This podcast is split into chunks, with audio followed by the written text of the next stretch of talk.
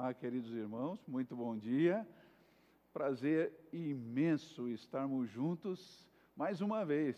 Eu aqui com uma saudade imensa de todos, de estarmos juntos aqui celebrando, mas ali consolado no coração, sabendo que todos nós estamos juntos, juntos nesse momento.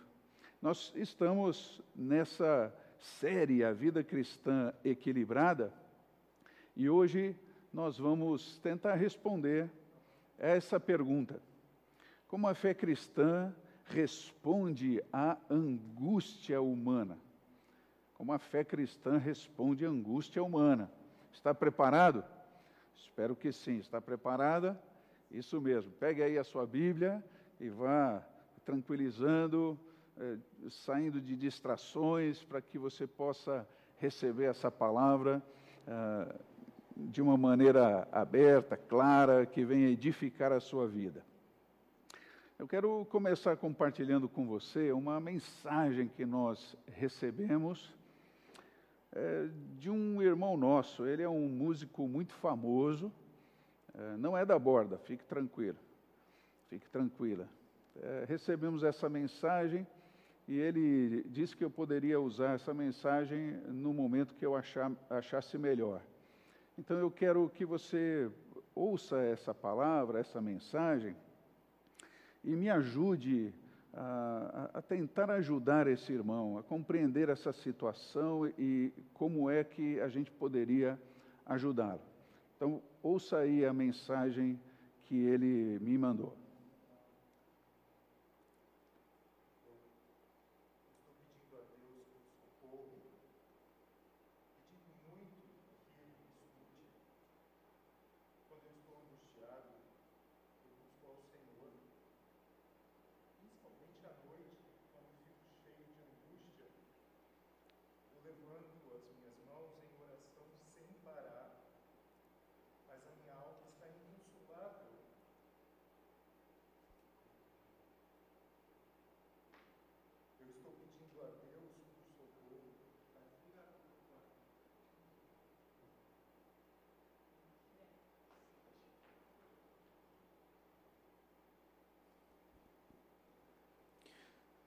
Eu estou pedindo a Deus por socorro, pedindo muito que Ele me escute.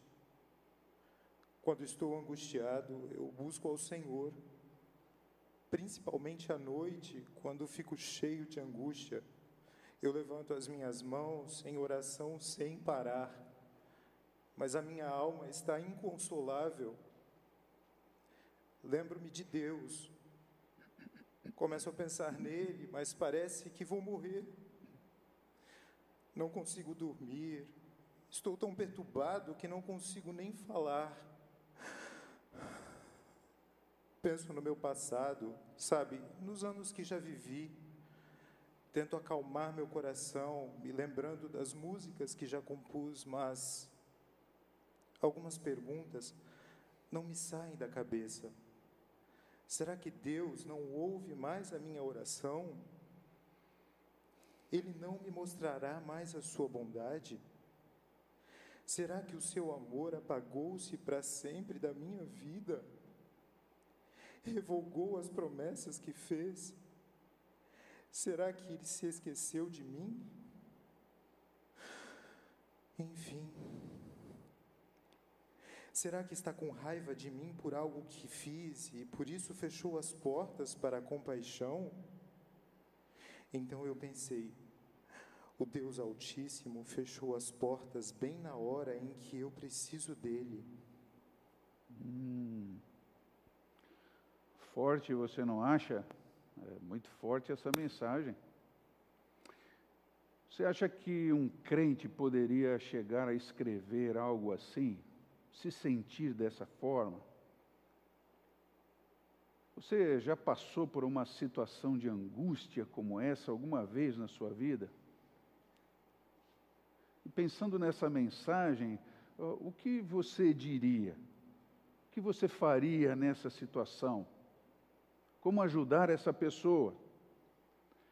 Bem, antes que alguém me acuse de falta de ética por compartilhar essa mensagem recebida, eu preciso lhe dizer que ela veio do segundo século antes de Cristo. Sim, é verdade. Ela foi escrita pelo nosso irmão chamado Asaf, autor de 12 salmos diferentes, inclusive desse, uh, o Salmo 77, que você ouviu a leitura dos versos de 1 a 10. É interessante também que o, o livro de Salmos é uma coletânea de músicas, de canções, de poemas. Uh, na verdade, são cinco coleções dentro do livro de Salmos. E o Salmo 77 fica aí na terceira coleção, como você está vendo.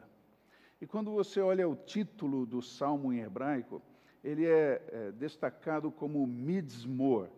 Midsmor era uma canção que se acompanhava com instrumento de cordas naquela época. Imagina que, que música era essa, né? que canção era essa.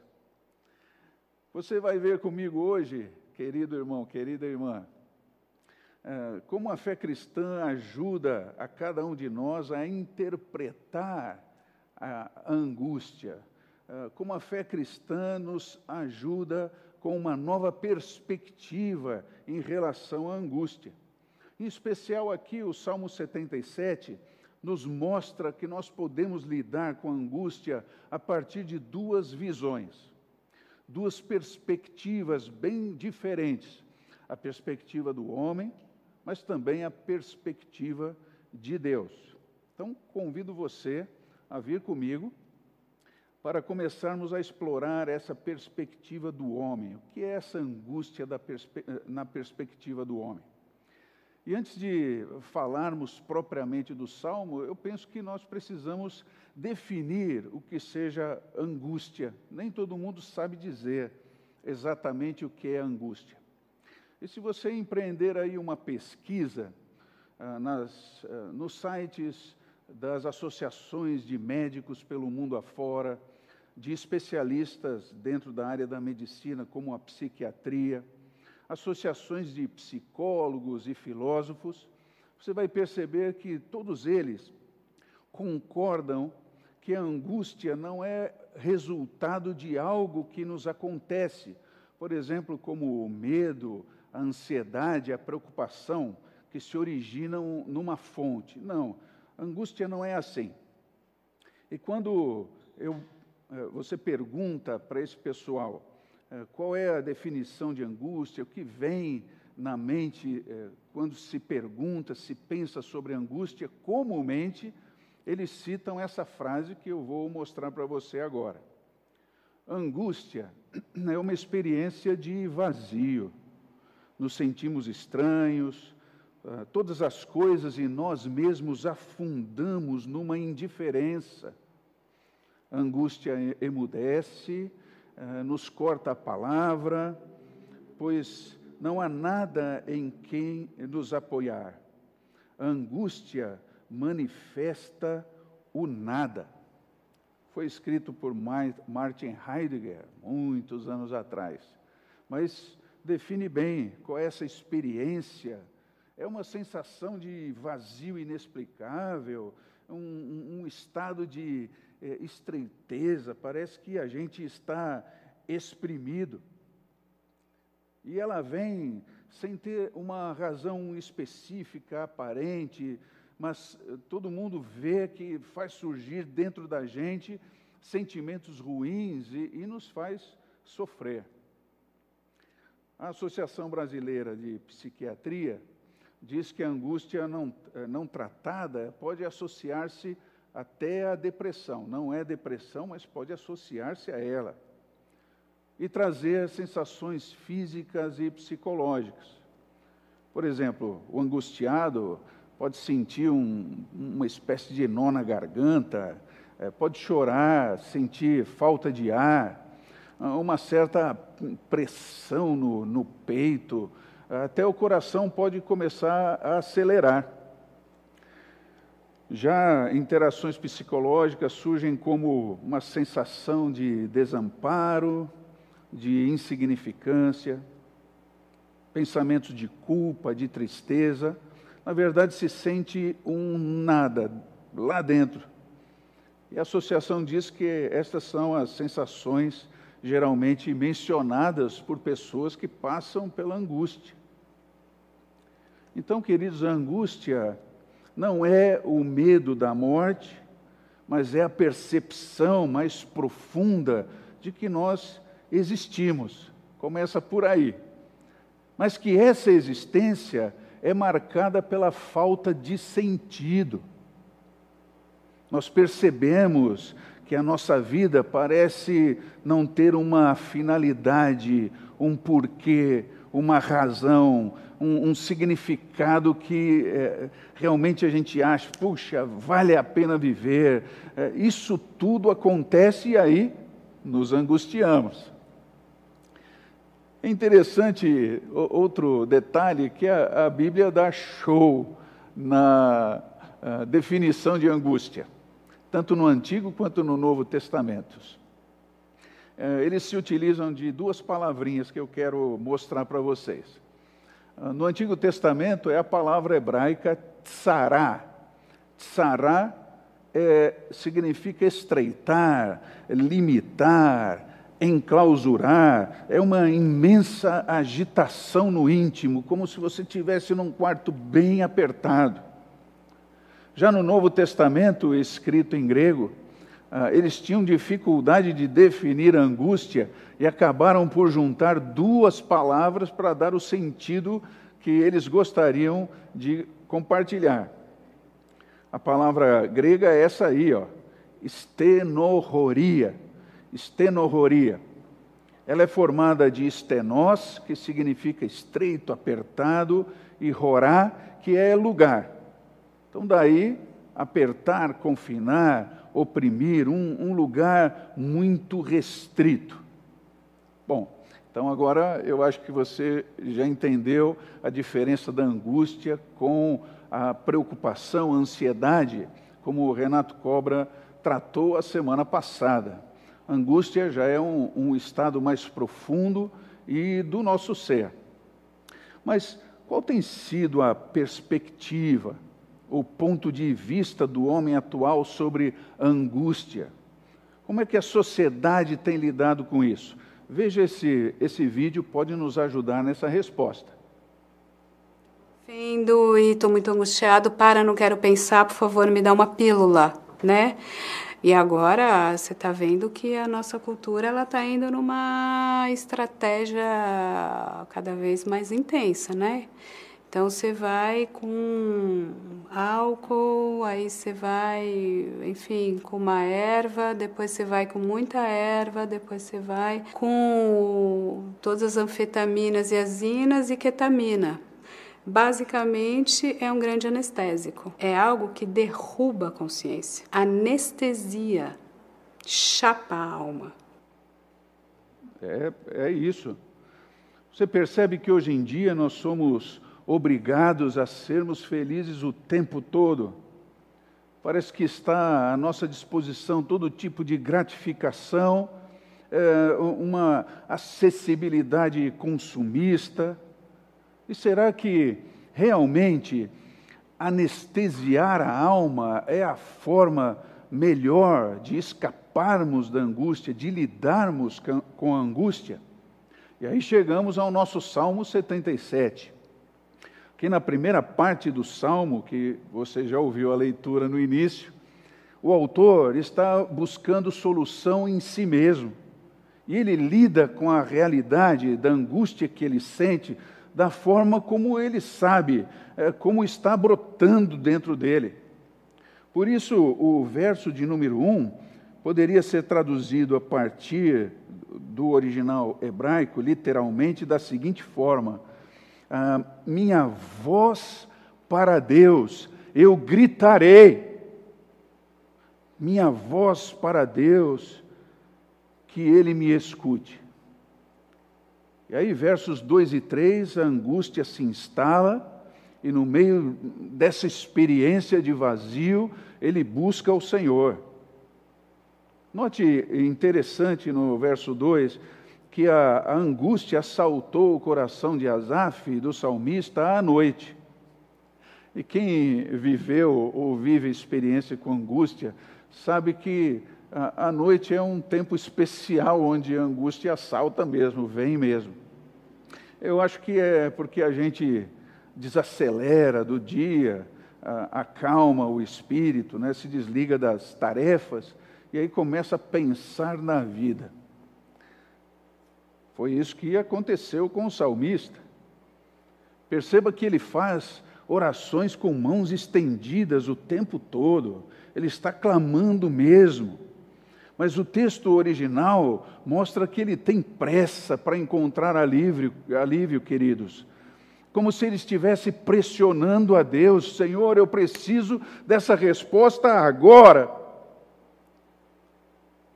Mas é interessante que apesar da pressa, da pressão sobre Deus, isso não ajuda. A angústia continua e ele se sente desfalecer, como se estivesse desmaiando. Veja que no verso 4 a situação se agrava um pouco mais. Ele já não consegue dormir, o estado dele é tão ruim que ele nem consegue conversar, ele não consegue falar tamanha experiência de angústia que ele está vivendo. A angústia continua. E aí, como Deus não respondeu na velocidade que ele queria, o salmista começa a tentar achar alívio nas memórias do seu próprio sucesso. Começa a olhar, a recordar o seu passado, versos 5 e 6. Recorda as músicas que ele fez, uh, como essas músicas eram entoadas pelas pessoas, ele relembra esse passado precioso, onde ele se sentia parte, onde ele se sentia significativo. Mas perceba no texto, a angústia continua. Bom, como ele é um crente fiel, não consegue respostas em si mesmo, começa nos versos de 7 a 10, questionar a Deus. Então você vai ver que ele começa a elaborar uma série de perguntas a Deus, mas tentando lidar com a angústia que ele é, está lidando eh, de, de, uma forma humana, olhando para o passado primeiro, não deu certo, a coisa vai se, se avolumando, ele vai se sentindo cada vez mais pressionado, como ele se relaciona com Deus? Bom, então deve ser o problema voltado a Deus. A partir do verso 7 ele começa a fazer perguntas. Será? Já tentei de tudo, já conversei em oração. Será que Deus não ouve mais a minha oração? E se Deus não ouve oração, certamente Ele não vai me mostrar mais a sua bondade se eu não tenho resposta de oração, não sinto a bondade de Deus, será que o seu amor se apagou para sempre da minha vida? Será que ele revogou as suas promessas que fez para mim? Será que o Senhor se esqueceu de mim? E aí parece mesmo que o salmista bate no fundo do poço, você não acha? Sua perspectiva humana, mesmo tratando de questões ligadas a Deus, a sua própria teologia, não consegue achar respostas, alívio para, o seu, para a sua experiência de angústia. Note aí no Salmo que o, o sentimento tomou conta da razão do salmista, encapsulou a razão do salmista se sobrepôs ao que é razoável, de forma que o que ele estava sentindo naquele momento se tornou a única verdade acessível. Era a única verdade que ele entendia no momento. Parece que o mundo inteiro estava resumido, toda a história da vida e a vida de outras pessoas resumida naquele momento da experiência de vazio, de angústia que ele estava sentindo. Isso acontece conosco também, queridos. É nesse momento, na perspectiva humana, que nós tentamos nos anestesiar, anestesiar a nossa alma.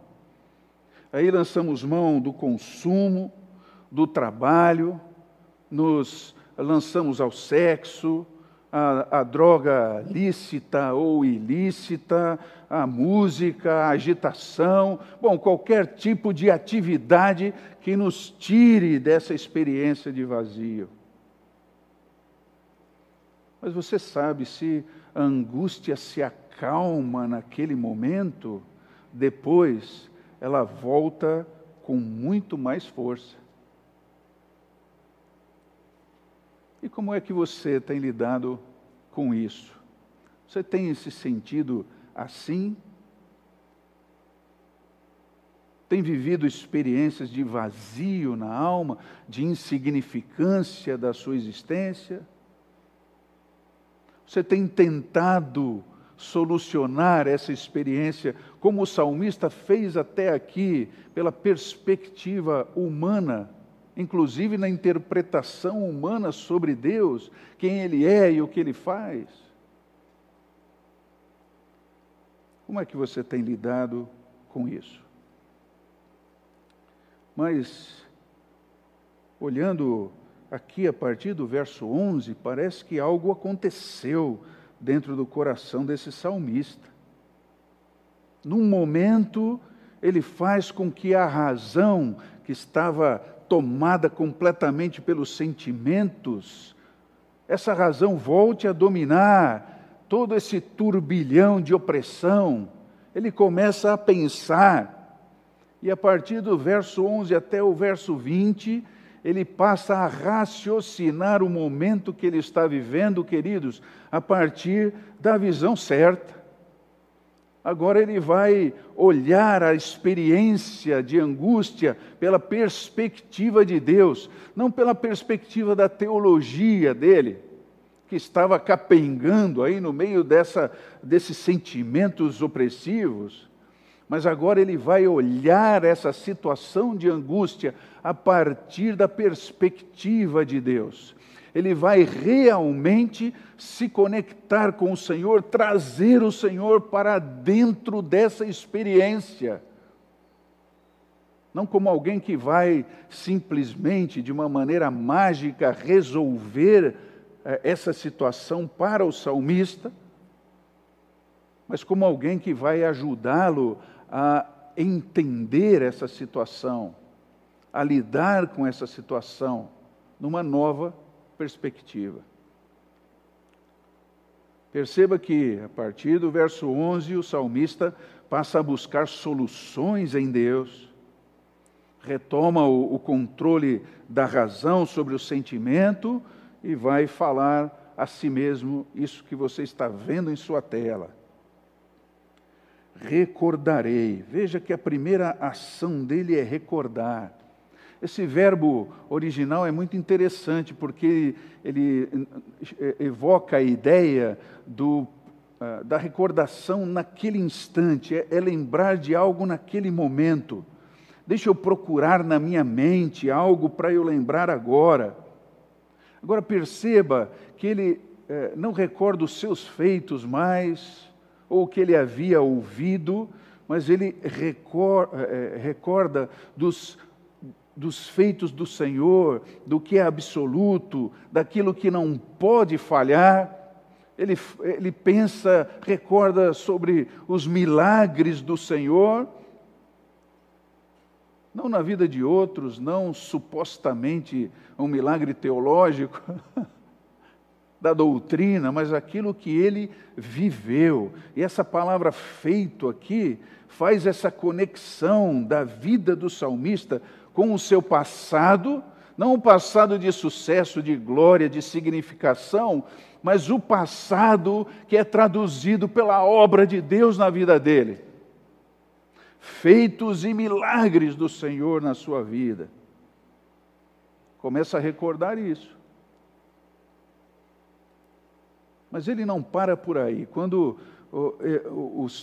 a recordação começa a brotar dentro dele, ele encorajado vai para uma ação um pouco mais profunda. Veja aí o verso 12, por favor.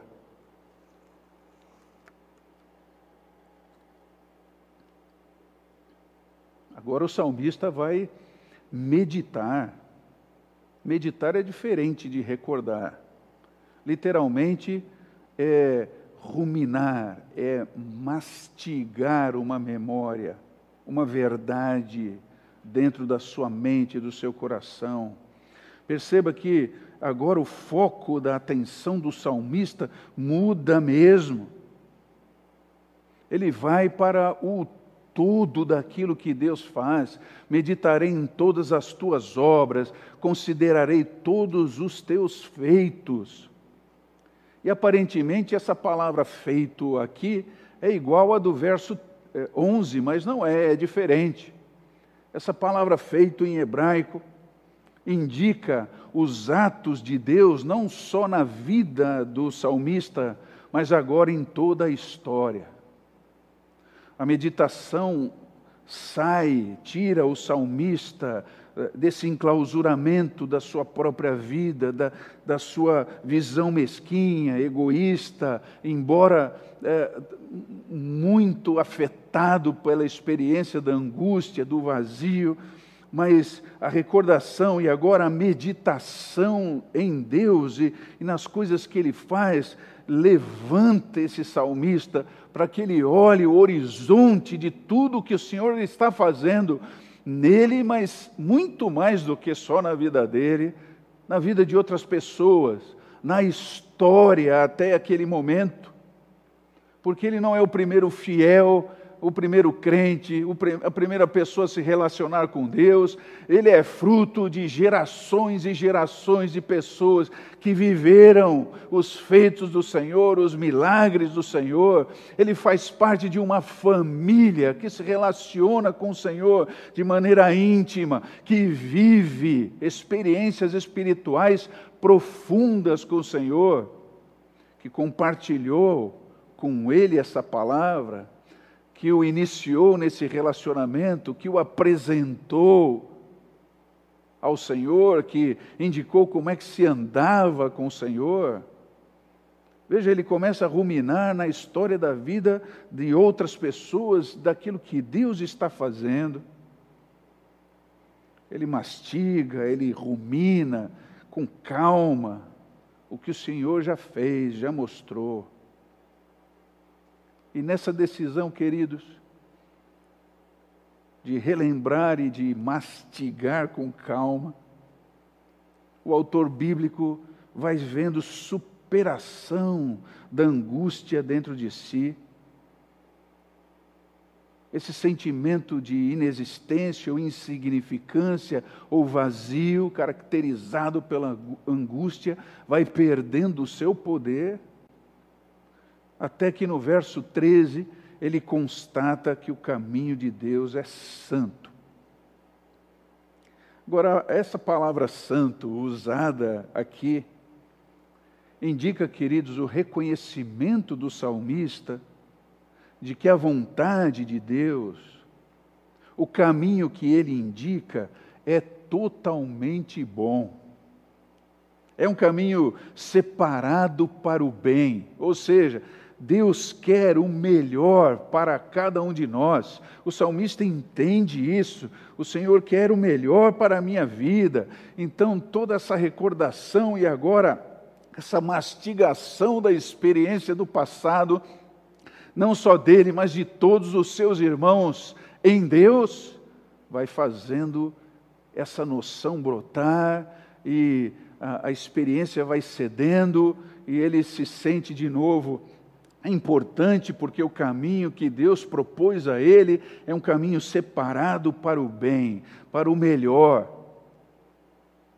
E aí no verso 14, observe aí, ele diz: Tu és o Deus que realiza milagres, mostra o teu poder entre os povos.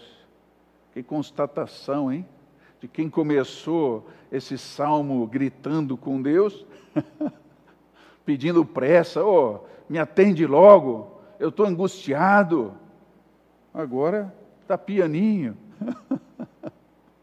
porque começou a recordar os feitos do Senhor na vida dele, começou a ruminar, a mastigar todos os fatos que ele sabia e conhecia não só na sua vida, mas a história toda eh, daquilo que Deus era capaz de fazer. Constata o caminho separado para o bem dele e de todos os outros, então ele declara: Senhor, tu és o Deus que realiza milagres, mostra o teu poder entre os povos. Louvado seja o nome do Senhor. Agora, queridos, veja bem: se Deus realiza milagres e mostra o seu poder entre os povos, por que não faria isso na vida do salmista? Por que não faria isso na minha vida, na sua vida? Porque ainda temos dúvidas do que Deus é capaz de fazer. Por que deixar que a angústia tome conta da minha alma e me leve a perder essa expectativa do que o Senhor pode fazer e, mais do que isso, a maneira como Ele vê tudo isso, a perspectiva do Senhor sobre a minha importância, sobre o propósito da minha vida, sobre o, o, o quanto eu sou e ainda posso ser útil nas mãos do Senhor, em Suas mãos de poder, eu também sendo milagre para a minha vida e para a vida de outras pessoas. Por que Deus não faria isso na minha vida e na sua vida? Claro que faria, claro que faz, claro que isso é verdade.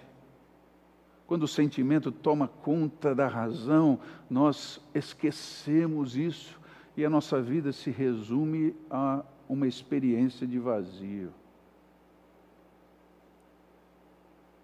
Mas o que eu estou dizendo nessa é, celebração para você hoje, nessa mensagem de Deus para você, é que quando você abandona a perspectiva do homem e se abraça a perspectiva de Deus, a sua visão de si mesmo muda. Mas não porque você é o centro do universo, mas porque Deus se torna o centro de tudo. E aí então a recordação se dá não de, do quanto eu era feliz e não sabia,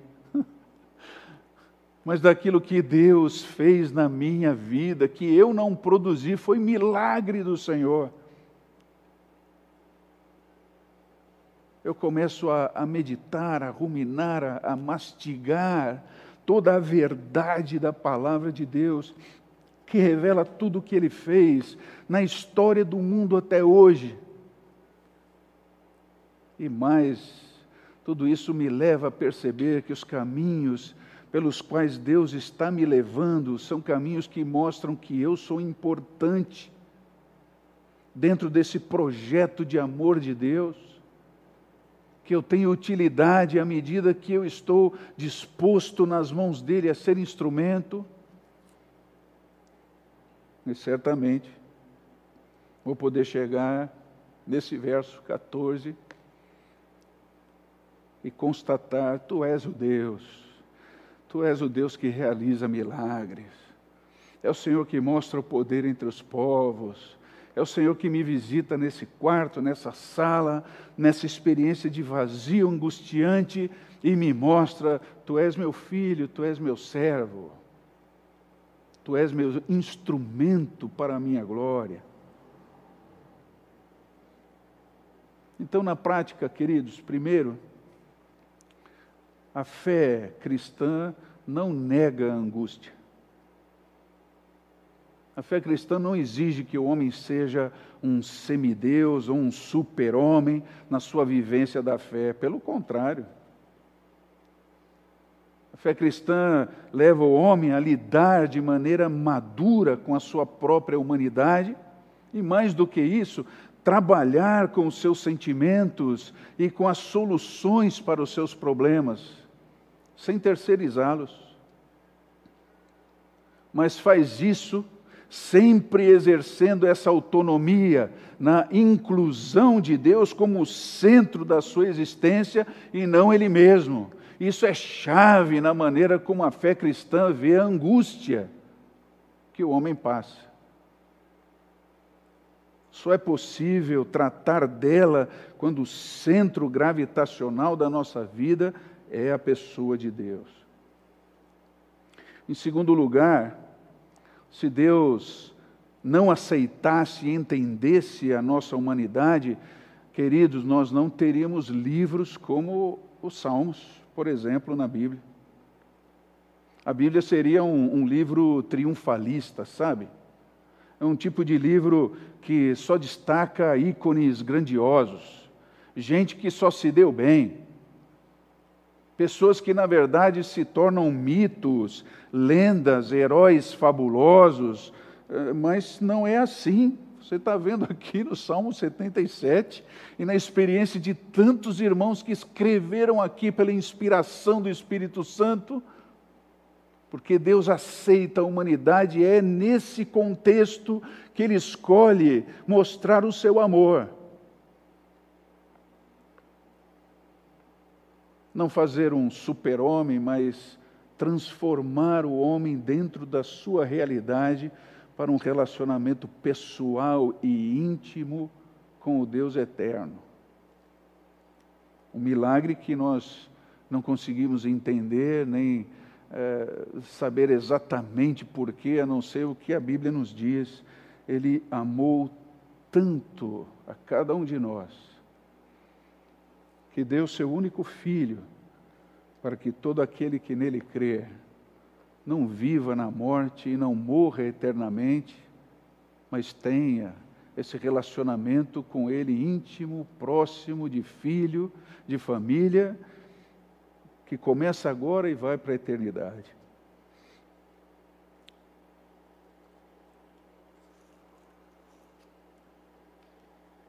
Em terceiro lugar, queridos, o vazio revelado pela angústia é tratado largamente na Bíblia, desde o Antigo Testamento até o Novo. E é tratado como uma vivência natural do ser humano. Qualquer pessoa passa por essa situação de experiência de nada, de inexistência, de insignificância, de vazio. Isso é, é vivência natural de qualquer pessoa.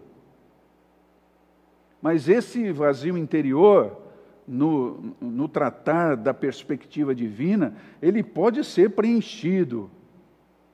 Esse vazio interior pode ser sim preenchido à medida que entendemos como Deus, em meio à vida, nos oferece a nós um propósito para sermos, uma nova perspectiva do existir. Aí, esse lugar vazio se enche da presença de Deus. Em quarto lugar, alguns ramos ditos evangélicos, queridos irmãos e irmãs, não conseguem aceitar, né, na sua forma de viver a fé, na sua teologia, qualquer eh, noção ou ideia de sofrimento, ainda mais de angústia. Não conseguem. Ficam dizendo para os seus seguidores: ah, o sofrimento é ruim, é, se você está angustiado, se você é, isso tudo é, não cabe na teologia dessas pessoas um ser humano que possa sofrer. Estão reproduzindo o que o mundo está tentando fazer. Nos dá a noção de que precisamos ser felizes o tempo todo. Isso não acontece porque somos imperfeitos. E gente imperfeita não vive só felicidade. Mas o que podemos dizer para essas teologias que estão por aí, esses ramos uh, de interpretação que eu não posso nem chamar de bíblica, mas que estão aí nas mídias e, e partilhando mensagens que apelam ao sentimentalismo, que podemos dizer novamente que se isso que eles estão pregando fosse verdade bíblica, nós não teríamos um Salmo 77 como esse ou mais, nem em palavras de Jesus, como em João 16, 33, você lembra? Uh, eu lhes falei tudo isso para que tenham paz em mim. Não, essa é a perspectiva divina. Ter paz em Cristo é perspectiva divina. Mas perceba que ele não para aí nesse versículo, ele continua: aqui no mundo vocês terão aflições. Bom, é, em, em algumas igrejas por aí, Jesus não seria convidado a pregar.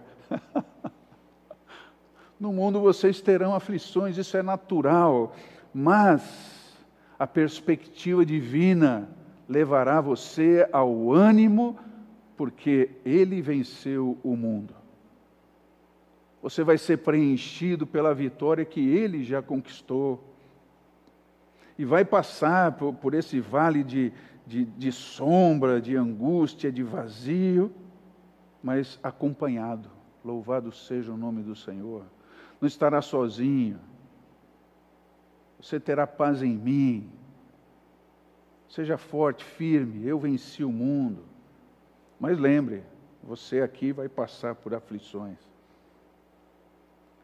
E Paulo, por exemplo, segundo aos Coríntios, capítulo 12, veja aí, a partir do verso 10, por amor de Cristo, alegro-me. Ah, você percebe novamente que aqui a primeira coisa que se destaca é a perspectiva divina do que está se passando. Por amor de Cristo, alegro-me. Ah, onde? Paulo, nas festas, nas celebrações, não, não, na, nas fraquezas, nos insultos, nas necessidades, nas perseguições, nas angústias. Isso é admissão da realidade humana. Mas quando essa realidade se submete à perspectiva de Deus, aí nós podemos ter o restante do versículo pois quando eu sou fraco é que sou forte. Louvado seja o nome do Senhor. Então, queridos, a lógica de Deus é outra. É, ele não nega a angústia, mas trata o nosso vazio. É onde Deus se manifesta de maneira poderosa quando você nutre um relacionamento íntimo com Ele quando você se abre para que o sobrenatural de Cristo lhe toque de maneira especial, quando você se rende, rende todo o seu ser a Ele, pronto, aí você vai encontrar a razão de ser nele. Vai recordar, vai meditar, vai vir à sua mente, ao seu coração, o, o quanto você é importante dentro dessa história que Deus está escrevendo. Assim, queridos, ter angústia não é pecado. Sentir angústia não é pecado. Pode ser fruto da nossa queda lá atrás, mas angústia em si é, é esse defeito espiritual que temos, mas ele não é pecado. Ele é fruto dessa imperfeição. Mas agora, quando nós assumimos a perspectiva de Deus em nossa vida, recordando, meditando nele e no que ele disse que nós somos por ele e por meio dele na vida de outras pessoas, nós aprendemos. Aprendemos a tratar a angústia com a razão e não com aquilo que estamos sentindo. E finalizando, queridos, voltando ao, Salmo, acho muito interessante que ele não se encerra de forma normal, como outros salmos iguais a esse. Veja o verso 20, ele termina: Guiaste o teu povo como um rebanho pela mão de Moisés, de Arão, ponto, acabou. É, que interessante isso, não é? Comumente o salmo termina exaltando a pessoa de Deus e glorificando tal, mas sabe, isso parece me dizer que a experiência dele com Deus não acabou está sendo escrita ainda. Que, como ele, a angústia pode voltar e vai voltar à nossa vida. Vai voltar ao coração do Azaf, vai voltar ao meu coração, ao seu coração. Vamos voltar a ter essa experiência de vazio. É, a angústia pode e vai voltar. Mas, queridos, quando isso acontecer, quando a angústia aparecer em nosso horizonte, nós estaremos prontos para ela, interpretando-a com a nossa razão e pela perspectiva de Deus, que vai nos dizer que nunca seremos nada e nunca estaremos sós. Quando Cristo entra em nossa vida, nossa perspectiva muda. E aí nós entendemos que estamos aqui com um propósito. Não se esqueça dele, querido, querida irmã, querido irmão. Não deixe o seu sentimento tomar conta da sua razão. Recorde, medite e ouça o que Deus tem lhe falado nesse dia.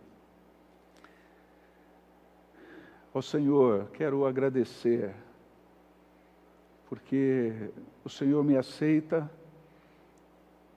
porque o Senhor sabe da minha imperfeição e, apesar disso, no seu infinito amor, incompreensível amor, o Senhor decidiu se relacionar comigo a si mesmo e com cada um dos meus irmãos.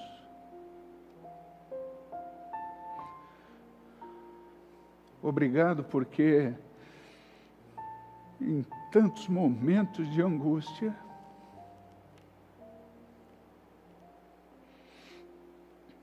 Que muitas vezes passo nas madrugadas sozinho. O Senhor tem me visitado. E um salmo como esse renova o meu espírito, o meu ânimo, o meu louvor ao Senhor. Eu quero, como fez o salmista, Deus, mais e mais mudar minha perspectiva humana para uma perspectiva divina, recordando do Senhor, meditando no Senhor e sendo o lugar onde o Senhor vai fazer o seu milagre.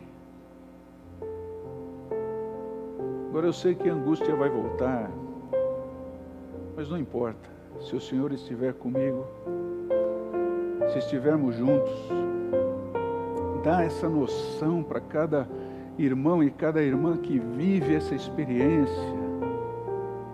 Se revela com o seu poder, Senhor. Visita cada um, transforma esse coração, esses sentimentos traz para ele e para ela essa responsabilidade de começarem a recordar o que precisa ser recordado, a começarem a mastigar menos sentimentos ruins e mais da história, daquilo que o Senhor faz e fez e pode fazer nele, nela e a partir deles na vida de outras pessoas. É assim que queremos ser, como família da borda, Senhor gente normal, humana, que sente angústia, que se preocupa, mas que sabe onde procurar a resposta. Louvado seja o nome do Senhor. Em Cristo Jesus oramos. Amém. Vamos viver essa maravilha, queridos, em nome de Jesus. Um abraço.